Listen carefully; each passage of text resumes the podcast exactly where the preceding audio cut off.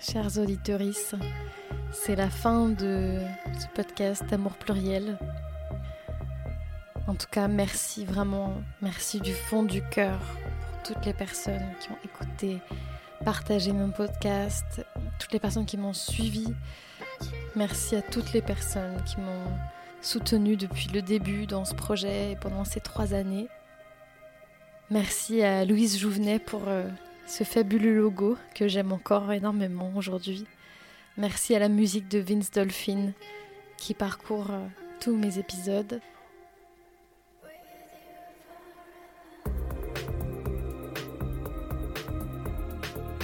Merci à ma grande amie Patricia pour ton soutien, pour tes partages, pour euh, tous nos projets et euh, merci à la communauté polie euh, qui me fait vivre des grands moments de, de gratitude, de bonheur. Merci à toutes les personnes qui m'ont soutenu sur Patreon aussi, financièrement, pendant un an. Merci à tous les invités pour votre participation. Voilà, tout, vous m'avez tous nourri euh, d'une manière ou d'une autre euh, sur mon chemin professionnel et personnel. Et merci à Vincent pour euh, tout le soutien que tu m'as apporté et pour tant d'autres choses.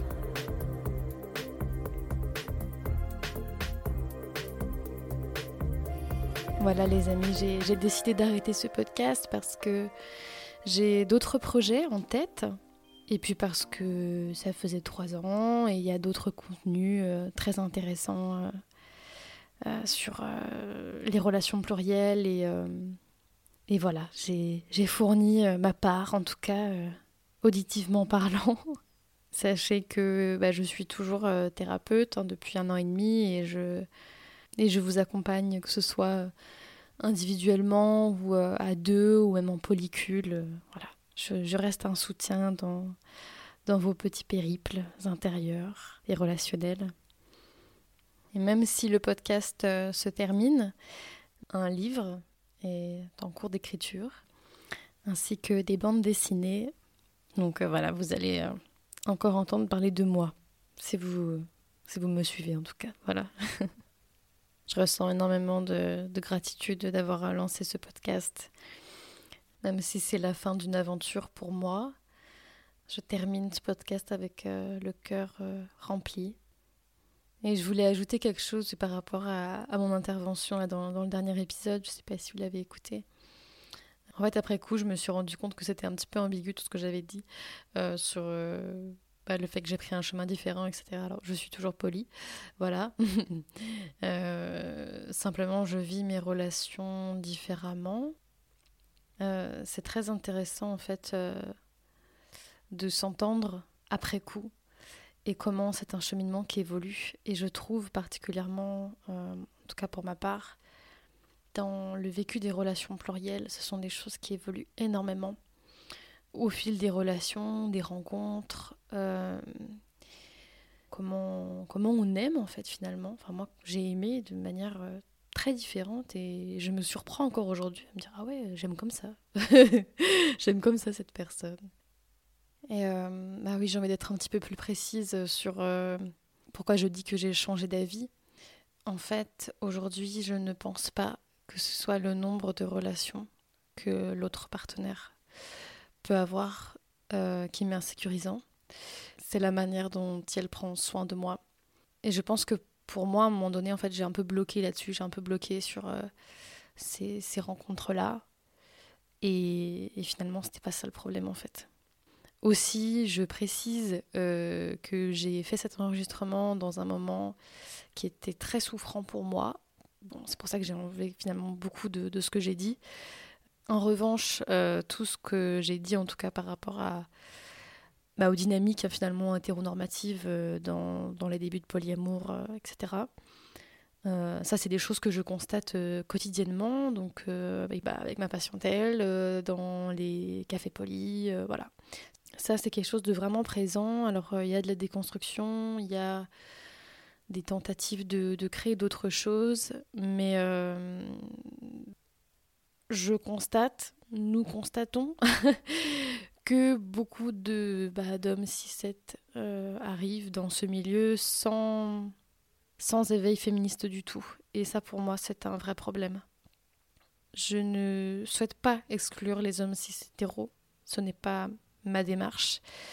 En revanche, pour moi, vivre la non-exclusivité, ou même enfin, toute euh, relation euh, intime, en fait, finalement, monogame aussi, ça marche complètement, ne se fait pas sans éthique relationnelle, sans se demander qui porte euh, la charge émotionnelle, relationnelle, domestique, etc., etc., etc.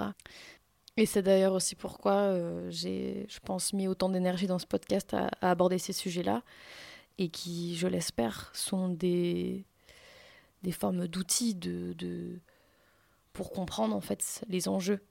Et voilà, donc du coup, ce que j'ai dit par rapport à ça, je le pense toujours aujourd'hui. C'est juste peut-être la manière de le dire et de le lier à mon expérience personnelle qui, voilà, que je nuancerais vraiment aujourd'hui. Et euh, notamment quand je dis que les hommes accumulent les relations. Je sais que ce n'est pas que comme ça.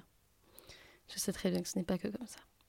Et au fond, il s'agit, comme je l'ai dit juste avant, je pense plutôt de travail émotionnel et de care, en fait, de prendre soin. Mais c'est ça, je, je voulais quand même euh, vous préciser tout ça.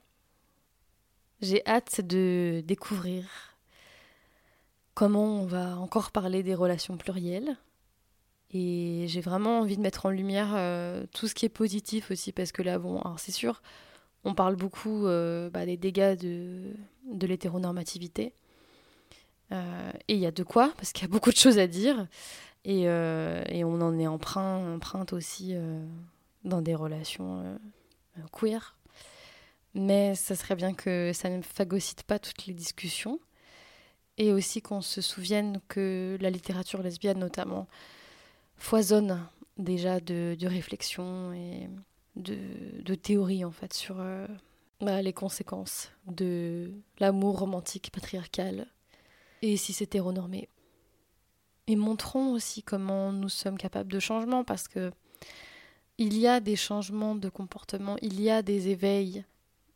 Voilà, j'ai vraiment envie qu'on qu'on se focalise aussi là-dessus, qu'on avance.